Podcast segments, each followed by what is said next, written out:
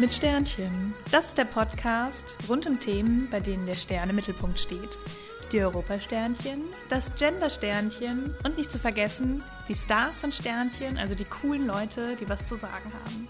Mit denen möchte ich diskutieren, darüber sprechen, was gerade so in ist, über Politik, alles, was Spaß macht und euch interessiert. Dabei wird gelacht, jedenfalls hoffe ich das, laut nachgedacht und die ein oder andere provozierende Frage gestellt. Ich möchte versuchen, meine Gäste etwas aus der Reserve zu locken und zu zeigen, dass Politik cool sein kann, wenn sie will.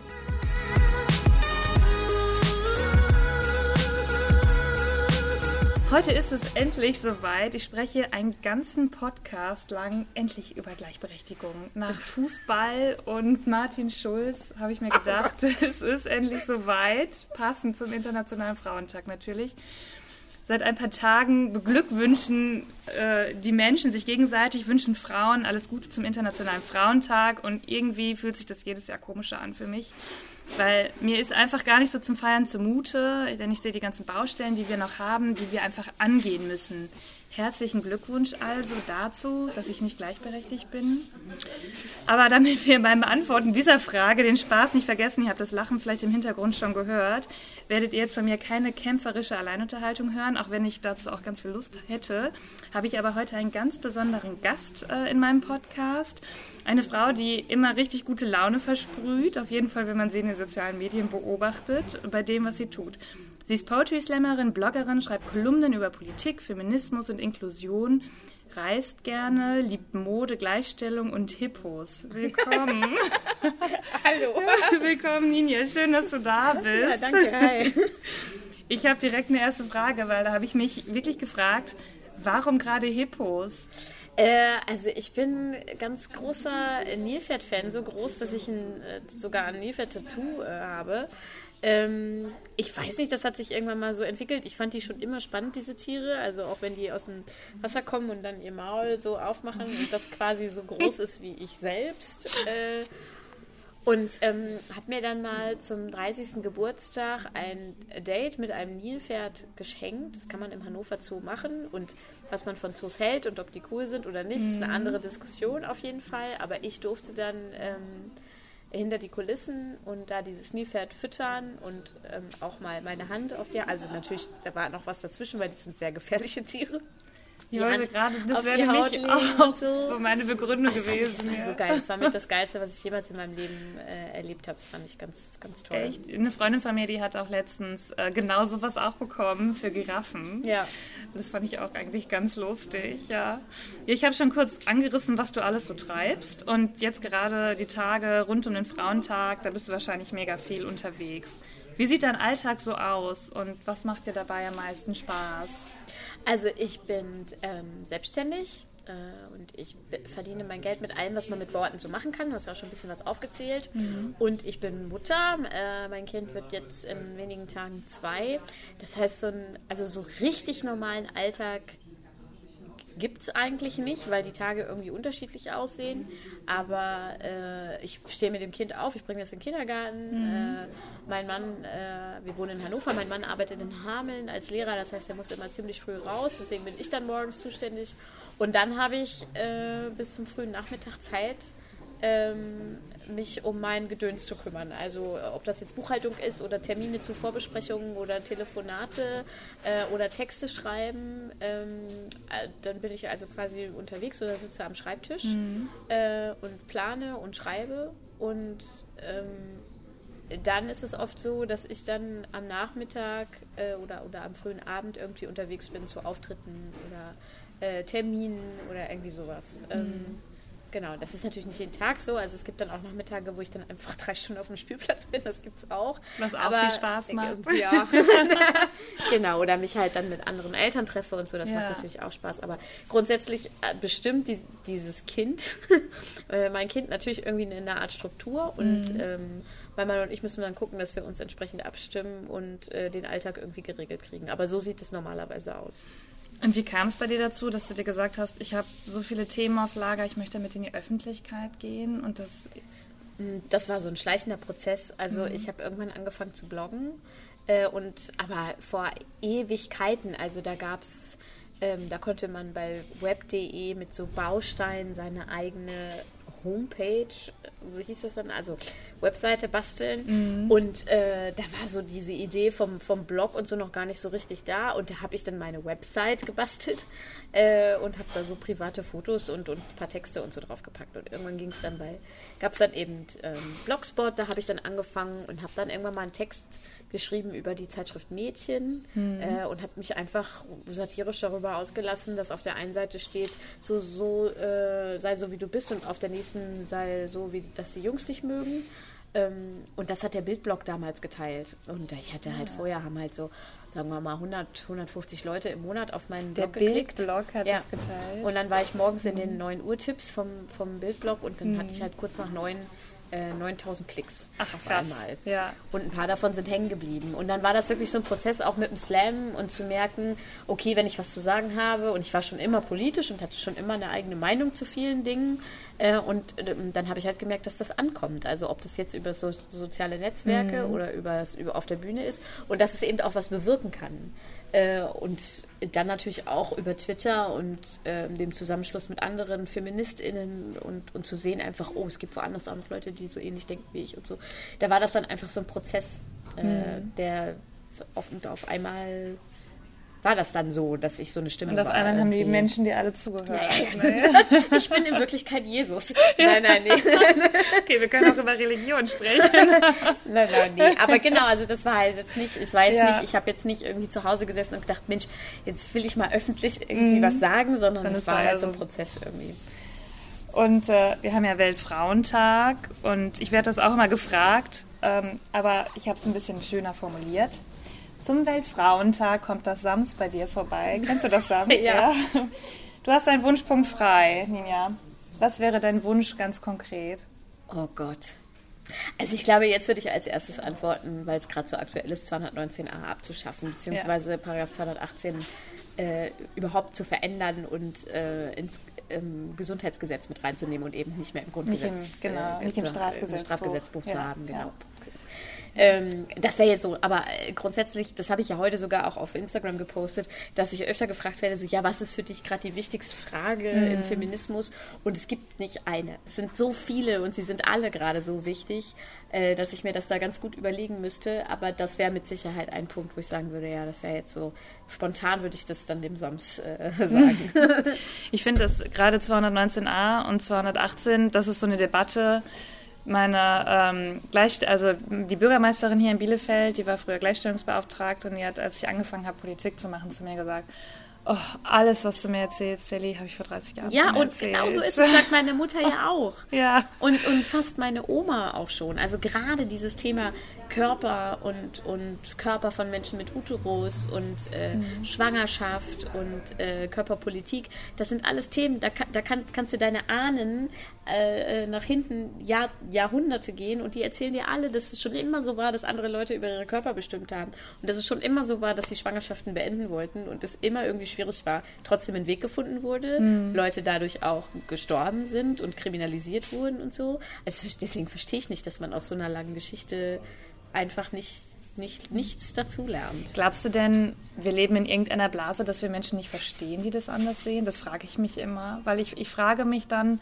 ich habe eine total überzeugte Meinung, wie kann man denn anders denken? Hast du das Gefühl auch manchmal, gerade bei das, so einem Thema? Ja, ich habe oft das Gefühl, ich lebe in einer Blase, die sehr politisch ist. Mhm. Und ähm, ich habe dann oft das Gefühl, dass äh, sehr viele Leute, also der Großteil eigentlich gar gar nicht darüber nachdenkt, mhm. über die Themen, über die ich den ganzen Tag nachdenke. Weil es gar nicht in deren Lebensrealität die, ja, vielleicht vorkommt. Und über die ich mich äh, auf. Instagram ständig mit anderen tollen Leuten austausche und so. Aber ähm, wenn ich dann so ein bisschen da rausgehe und innerhalb meiner Familie vielleicht mal gucke oder also Freundeskreise, die jetzt nicht so übelst politisiert sind, ähm, dann merke ich schon, okay, das, da, da lesen die was bei Spiegel Online und dann denken die, aha. Aber es verändert in deren Leben halt auch irgendwie ja. nicht so richtig krass was. Ne? Also klar, 219a ist was, wo wirklich, also wo eigentlich fast jede Frau, mit der du sprichst, irgendwie was zu sagen kann. Mhm. Ähm, ob aus eigener Erfahrung oder einfach, weil sie sich mit dem Thema mal beschäftigt hat. Aber äh, viele, viele andere Themen, äh, das ist einfach auch nicht wichtig für, für die. Und da ist auch nicht das.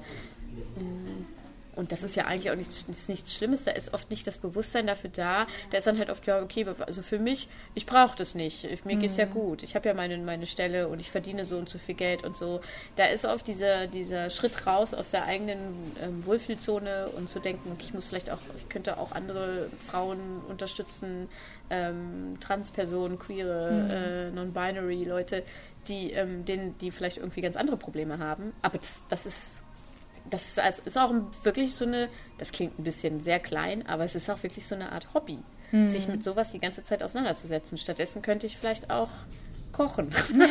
das mache ich halt nicht. Häkeln. Ja, keine Ahnung. Naja, oder jetzt nicht nur Hausklettern, keine Ahnung. Ja. Man kann natürlich auch beides machen und ke- keine Frage. Ja. Äh, nicht, dass jetzt irgendwelche Zuschriften kommen, dass Leute, die häkeln, nicht politisch sind, um Gottes Willen. Nein, nein, nein, aber das meine ich, ist, Wir haben eine ganz tolle halt sehr viel Landtagsabgeordnete, Zeit. die immer häkelt. Ja. Also, doch, das ist auf jeden Fall, ja, das, das stimmt. Und, es dann, macht ich bin halt nicht in der, in der Spaß, Welt ne? von ja. Leuten, die gerne kochen zum Ja, Beispiel oder ja. so, ja, und sich da ganz große Freude dran haben, sich über Rezepte auszutauschen und, und kleine Feinheiten und so. Da sitze ich auch daneben und denke, ja, pff, was interessiert's mich? Und ähm, das denken, glaube ich, viele auch über die Themen, äh, mit denen ich mich so beschäftige. Ich mache mal eine Überleitung dazu, weil du hast das so schön gesagt. Und ähm, ich finde nämlich, das Thema kannst du mega kopieren mit, was interessieren mich die anderen, wenn du über Frauen und Europa zum Beispiel nachdenkst. Ja. Ne? Also was interessiert mich? Und das ist ja dann, was auch oft kommt, was mit den Frauen in Polen ist, in der Abtreibungsdebatte zum Beispiel. Und die Frage ähm, wurde mir heute Morgen gestellt vom Campusradio von der Uni Bielefeld. Die haben mich gefragt, ja, äh, Sally, du machst ja so Europa und so Frauen. Wie passt denn das zusammen? Hat sie so, ne? Ich fand die fand das richtig cool, dass sie das so gefragt haben. Und dann habe ich gesagt, so, wie lange haben wir jetzt Zeit, damit wir jetzt jeden Themenblock abarbeiten können?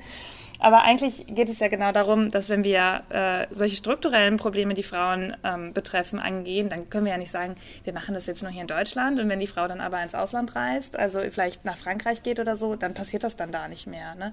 Also ich glaube, dass das ja auch genau der Punkt ist. Und wenn du jetzt an Frauen in Europa denkst, was ist da für dich das Wichtigste bei?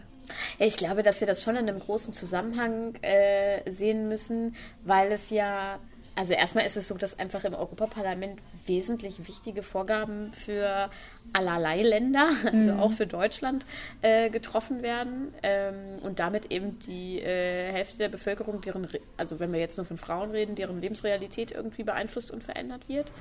Ähm, und dann ist es auch so, dass ich glaube, dass wir also sowieso nicht in Nationalstaaten denken dürfen, was sowas angeht, weil wir ja sehen, dass ähm, europaweit ein Rechtsruck äh, zum Beispiel stattfindet, Mhm. was für mich eine ganz große Verbindung hat mit, mit feministischen Themen, das einfach im Blick zu behalten und zu, Ja, dass wir zu kein Rollback- dagegen, genau, genau, dagegen ja, anzukämpfen und ähm, dass da ja schon Beeinflussungen stattfinden, wenn Länder sich einzeln so entwickeln, dass es auch natürlich einen Impact auf Deutschland äh, hat in dem Fall. Also deswegen finde ich das ganz wichtig, ähm, sowas irgendwie mitzudenken und nicht zu denken, ja, okay, äh, irgendwie ähm, da ist dann die Grenze und da ist dann vorbei und da ist mir dann egal, was mit den Frauen passiert, weil das hat ungefähr gar nichts mit Solidarität zu tun. Ne? nicht, und ja, dann muss man ja. natürlich auch sagen, nicht nur Europa, sondern weltweit, natürlich. Mhm. Ne? Aber das ist jetzt das, was mir am nächsten ist und wo ich vielleicht politisch noch am meisten Einflussnahme nehmen kann und wenn es nur ist, zur Wahl zu gehen äh, oder so. Um meine Stimme abzugeben. Genau, ja. genau.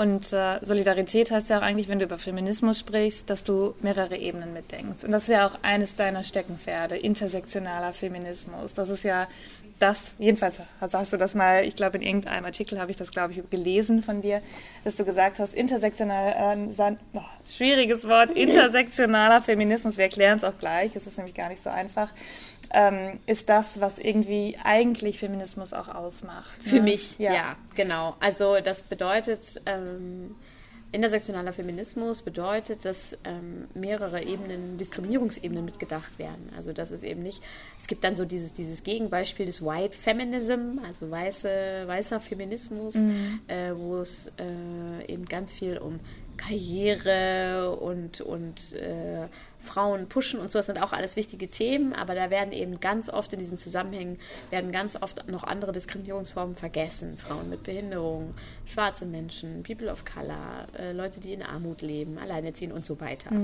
Äh, und diese ganzen Ebenen äh, versuchen mitzudenken, das bezeichnet man als intersektionalen Feminismus, wobei das auch gerade, und das ist auch so eine interne Diskussion, dann wieder innerhalb dieser feministischen Bubble, so ein Begriff ist, der auch sehr ähm, random genutzt wird und irgendwie jede Feministin äh, äh, schon weiß, ich muss dazu sagen, dass mein Feminismus intersektional ist, weil sonst bin ich nicht cool. So, ne? Äh, ob die dann mhm. aber wirklich, und das weiß, kann ich von mir auch nicht versprechen, in allen Ebenen alles mitdenken, mit, also mit Sicherheit nicht. Wir machen alle Fehler und ähm, äh, und ich, ich vergesse sicher auch mal Leute oder habe sicherlich auch schon Äußerungen getätigt, die oder Sachen gemacht, die in einer Form äh, möglicherweise rassistisch oder diskriminierend waren. Dann gehört dann einfach dazu, dass man sich darauf hinweisen lässt und reflektiert und so weiter. Ne? Das ist Aber, ja auch ein Lernprozess. Genau. Ne? Wir sind ja auch irgendwie sozialisiert, wo ist Sachen natürlich vorkommen. Klar. Richtig, ja. genau. Ein sehr akademischer Be ja. Begriff und ich glaube auch ein Begriff, der auch sehr in dieser akademischen Blase bleiben wird. Ich glaube nicht, dass meine Mutter irgendwann äh, sagen wird, ich bin intersektionale Feministin. Ähm, aber trotzdem finde ich es wichtig, äh, das mitzudenken, weil es eben, weil da dann eben auch dazu gehört, die eigenen Privilegien mal äh, zu hinterfragen und zu checken und zu sagen, okay, ähm, ich bin, äh, ich bin Ninja und ich bin kleinwüchsig ähm, und ich bin eine Frau und ich bin aber auch weiß und ich verdiene gut und äh, ich habe eine tolle Wohnung und ich bin nicht alleinerziehend und das sind halt alles so Sachen, die man, alles Ebenen, die man irgendwie mitdenken muss, wenn man über Diskriminierung nachdenkt und Diskriminierungserfahrungen mhm. und Vorteile im Leben oder so. Ja, finde ich auch total. Und äh, du hast auf deiner Instagram-Story äh, in deinen Highlights, kann man die auch nachgucken, weil ich fand die nämlich eigentlich richtig gut, hast du versucht, die ähm, Europawahlprogramme, soweit sie denn schon bestehen oder nicht bestehen. Ja, ich war viel zu früh dran offensichtlich. ja, nein, du warst nicht zu früh, äh, zu früh dran, die Parteien sind zu spät dran, ja. würde ich eher sagen. Aber du hast die äh, Stories nach Inklusion durchforst, äh, ja. die, die Programme nach Inklusion genau, genau. durchforstest. Was ist da, dir dabei am meisten aufgefallen, als du das gemacht hast? Also mir ist am meisten aufgefallen, äh, dass es bei vielen einfach fehlt. Ja. Das war jetzt nicht besonders überraschend. Aber da muss ich auch dazu sagen, dass es eben bei einigen auch noch gar kein Programm gab. Das heißt, ich hätte da auch noch nichts finden können. Und es war auch so, dass meine Erwartung schon irgendwie bestätigt wurde. Die SPD hat jetzt noch keins veröffentlicht. Da gehe ich aber auch auch davon aus, dass zumindest irgendwie ein Passus da drin sein das wird. Das ist dieser dazu. Satz, Inklusion fängt in den Köpfen an. Ja, ja, ne? ja, ja genau. das ist der SPD-Satz. Ja, ja. ja. Ähm, warum der nicht, nicht so ganz so toll ist, aber da können wir ja auch nochmal drüber reden. Mhm. Ähm, genau, das wäre jetzt zum Beispiel bei dem Wahlprogramm von, der, von den Grünen und von der Linken schon ganz, schon Sachen drin standen, die mich ähm, zumindest in großen Teilen zufriedengestellt haben. Mhm. So, und auch Sachen drin standen, die jetzt für mich nicht so, also auch bei der CDU steht drin, Menschen mit Behinderung sollen am gesellschaftlichen Leben teilhaben und so, ne? Aber es kommt eben da auch immer so ein bisschen auf die Formulierung an und daran erkennt man eben auch, ist es was Oberflächliches oder geht es vielleicht ein bisschen tiefer, zum Beispiel bei den Grünen, wo die sagen, ja, ähm, äh, wir fordern irgendwie so einen weltweiten Accessibility oder europaweiten Accessibility äh, Act, was also bedeutet, dass auch die Privatwirtschaft äh, dazu verpflichtet wird, ähm, barrierearm zu werden und mhm. Zugänge zu schaffen und so, wie es zum Beispiel Großbritannien schon der Fall ist. So. Das, das, da, da, denk, da merkt man dann, okay, da haben andere Leute mitgeschrieben, ja. als jetzt äh, bei einem anderen Programm. Und natürlich war es auch nicht überraschend, dass jetzt bei bestimmten Parteien gar nichts, beziehungsweise das Gegenteil von Inklusion äh, gefordert wird. Okay. Hm. Ja. Was würdest du denn sagen, ne? 23. März wird das SPD-Wahlprogramm äh, ja beschlossen. Wenn du, wenn du drei Punkte hättest, die du um, auf jeden Fall mit drin haben möchtest, wenn es um Inklusion gibt, geht? Ähm, also ich glaube, da muss ich ein bisschen weiter ausholen. Es ist ja so, dass äh, in diesem Jahr die Ratif Ratifizierung, schwieriges Wort, der UN-Behindertenrechtskonvention am 26. März mhm. ähm, zehn Jahre Jubiläum hat. Das heißt, Deutschland hat sich mit Unterschrift dazu verpflichtet, diese Konvention umzusetzen. Das haben sie nicht geschafft bis jetzt. Da werden sie auch regelmäßig gerügt von der, äh, von der UN. Und dann gibt es immer so ganz viele Ausreden, warum man das nicht geschafft hat. Und dann kann man sich zum Beispiel angucken, dass in Baden-Württemberg und in Bayern äh, es ganz im Gegenteil äh, mehr Förderschulen gibt als vor zehn Jahren. Das heißt, dieses Modell wird offensichtlich nicht verfolgt. Das ist ein Riesenfeld. Viele Leute, also wenn es um Inklusion geht, denken viele Leute auch nur an Schule. Und darum geht es ja gar nicht. Es ist ja einfach ein gesamtgesellschaftliches Bild. So. Ja, der, der Begriff ähm, ist so ähm, vorgeprägt für ist viele. vorgeprägt von Schule, ja. genau. Mhm. Und es ist natürlich auch so, dass auf dieses bestehende Bildungssystem, was wir haben, was auch auf äh, Separierung ausgelegt ist, auf Trennung ähm, und auf Leistungstrennung und so, mhm. da kannst du nicht einfach sagen, so jetzt kommt hier der große Eimer mit der Inklusion, den schütten wir da drauf und dann läuft das schon. Und es ist kein Wunder, dass Leute sagen, bei uns funktioniert es mit der Inklusion irgendwie nicht so richtig, weil es ist kein Geld da, es sind keine Fachkräfte da. Und in so einem System funktioniert das auch nicht. Aber muss man dann halt das ganze System irgendwie umbauen, mhm. damit es funktioniert. Ne? Ähm, also für mich wäre ein ganz großer Punkt ist tatsächlich das Thema Bildung, gemeinsame Bildung und zwar nicht nur Schule, sondern ab dem Kindergarten von klein auf, weil ich glaube, ähm, wenn wir ein System schaffen, das ähm, in weiten Teilen inklusiv ist und die Individualität von jeder Schülerin und jedem Schüler mit beachten kann und entsprechend fördern kann, ähm, dann eine Generation heranwächst, für die viele, viele, viele Herausforderungen, die wir jetzt noch haben für Menschen mit Behinderung, gar nicht mehr da sind, mhm. weil, an, weil vieles einfach selbstverständlich ist, ein Zusammenleben und eine gemeinsame Teilhabe. Du hast es äh, mal mit diesen Aufklebern gemacht. Das ja, fand ja. ich richtig eindrucksvoll. Genau, die waren ja gar nicht ja. von mir. Genau, das ja. waren Aufkleber, wo drauf stand Achtung Barriere genau. vom ähm, Bundesverband der Kleinwüchsigen mit Familien. Die hatten die äh, verschickt, damit man da so auf Barrieren aufmerksam macht. Und da bin ich durch mein Viertel gegangen und habe halt die Aufkleber draufgeklebt an Dinge, an die ich halt nicht drankomme. Also Kondomautomat also, war Genau, ne? Glascontainer, Glascontainer. Genau, sowas ja, halt. Ja. Äh, und ich bin für die Kleinwüchsigen noch groß. Also das muss man dann halt auch noch mhm. dazu sagen. Ne? Da gibt es auch noch Leute, die, bin, äh, wir haben einen Podcast, man sieht mich nicht. ich bin äh, 1,38 Meter groß oder lang. Und da gibt es natürlich auch Leute, die noch wesentlich kleiner sind irgendwie. Genau. Und das ist einfach was. Mm, und ähm, dass einfach im gesellschaftlichen Zusammenleben, was gegenseitige Diskriminierung und Sprüche und Gucken und komisch finden angeht, glaube ich, dass man mit so einem Ansatz, mit, einem, mit einer inklusiven Bildung ab dem Kindergarten äh, mhm. eine ganz andere Generation heranziehen, heranziehen, aufwachsen lassen kann. Ja, ich glaube, ein wichtiger Punkt, also das ist, finde ich, ist auch ein wichtiger Punkt, dass du Menschen mit Behinderung auch eine Stimme gibst. Und das ist das, was wir jetzt ja auch ganz groß hatten in den Medien mit dem Wahlrechtsausschluss, dass das verfassungswidrig ist. Genau, und das können sich viele ja. Leute gar nicht vorstellen, dass ja. ähm, rund 85.000 Menschen in Deutschland dass sie nicht, nicht wählen dürfen, ja. weil sie einen, einen äh, Berater in allen Angelegenheiten, so heißt es, äh, haben. Und ähm, genau, und das, das, das ist einfach, also ich glaube, viele Diskriminierungen sind auch für Leute, dann kennst du mal so diesen schönen Satz, den auch Menschen oft sagen, nicht nur zu mir, sondern auch zu Freunden, Freundinnen, die ich habe mit Behinderung, mhm. für mich bist du gar nicht behindert. Und das soll eigentlich ein Kompliment sein und es ist irgendwie auch, ist auch, also ist ja auch okay, das zu sagen, äh, aber das verändert ja meine Barrieren nicht. Oder das verändert nicht die Barrieren von einer Freundin, die einen Rollstuhl nutzt ja. oder so. Ne? Äh, Ein schönes das, Buch das von zeigt, Laura Gehlhardt. Genau. Kann man da noch was machen? Über Laura, ja. genau. Laura meinte ich gerade, genau, zum ja. Beispiel.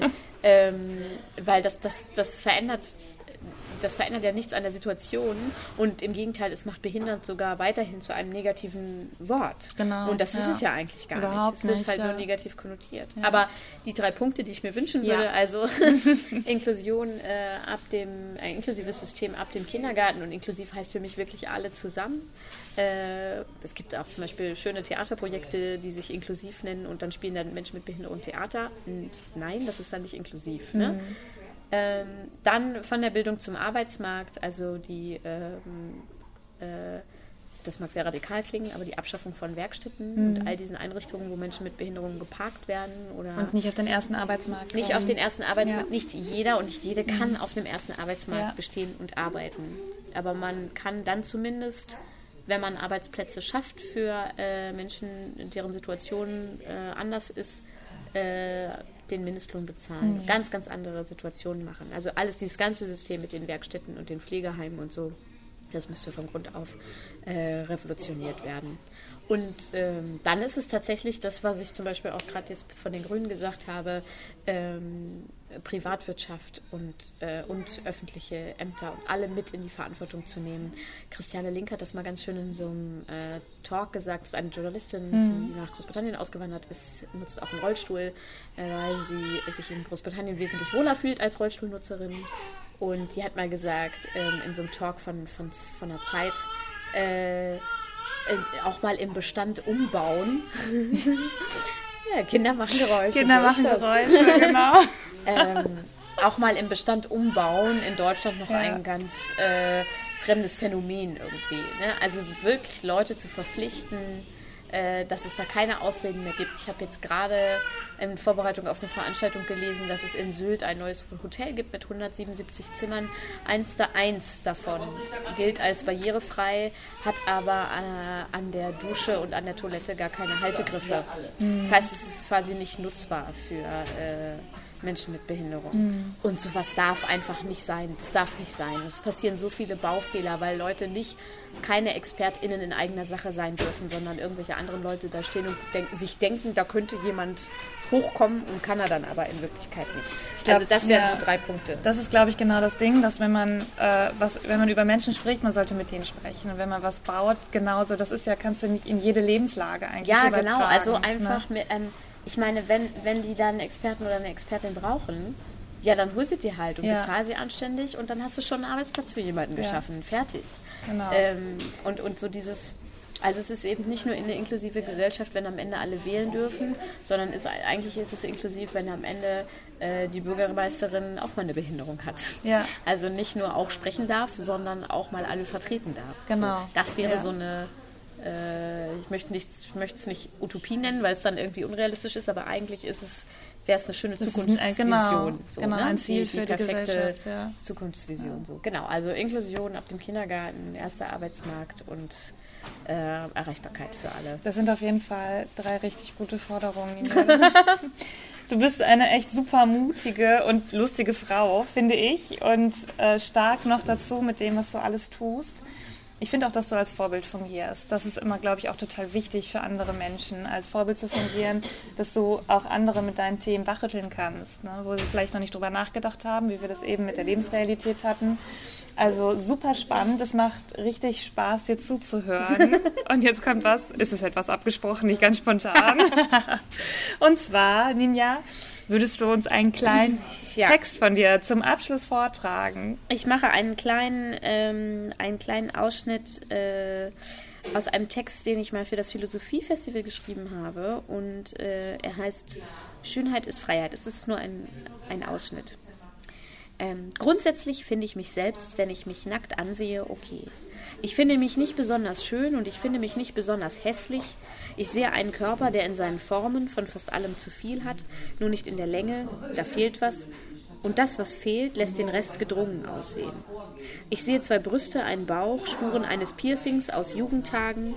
Ich sehe zwei Beine, x-förmig, mit knubbeligen Knien und kleinen Platzsenk, Spreiz und Knickfüßen.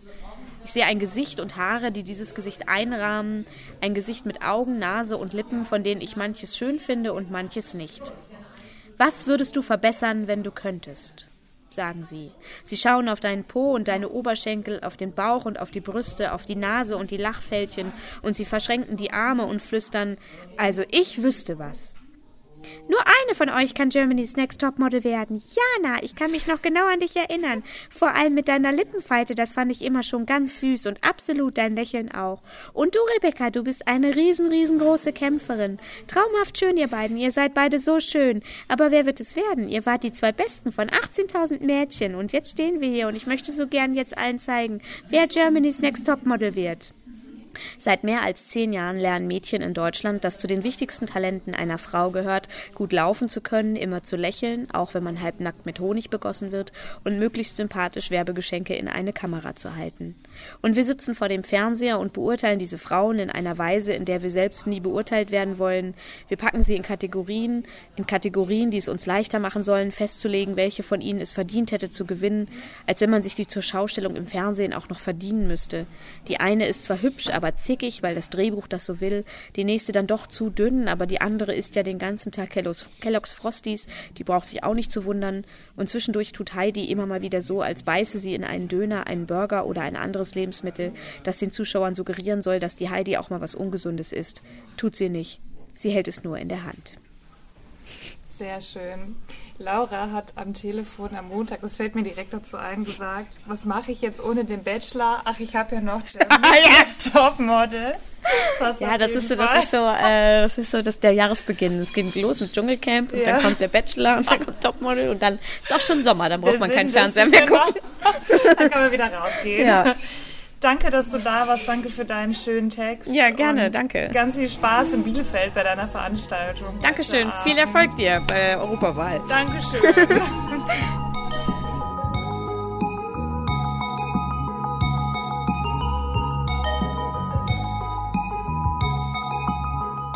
Ich hoffe, euch hat das Zuhören genauso viel Spaß gemacht wie mir das Aufnehmen. Habt ihr Fragen, Anregungen oder Ideen, vielleicht für neue Gesprächspartnerin oder Gesprächspartner? Dann meldet euch. Und wenn ihr mögt, hören wir uns nächste Woche wieder.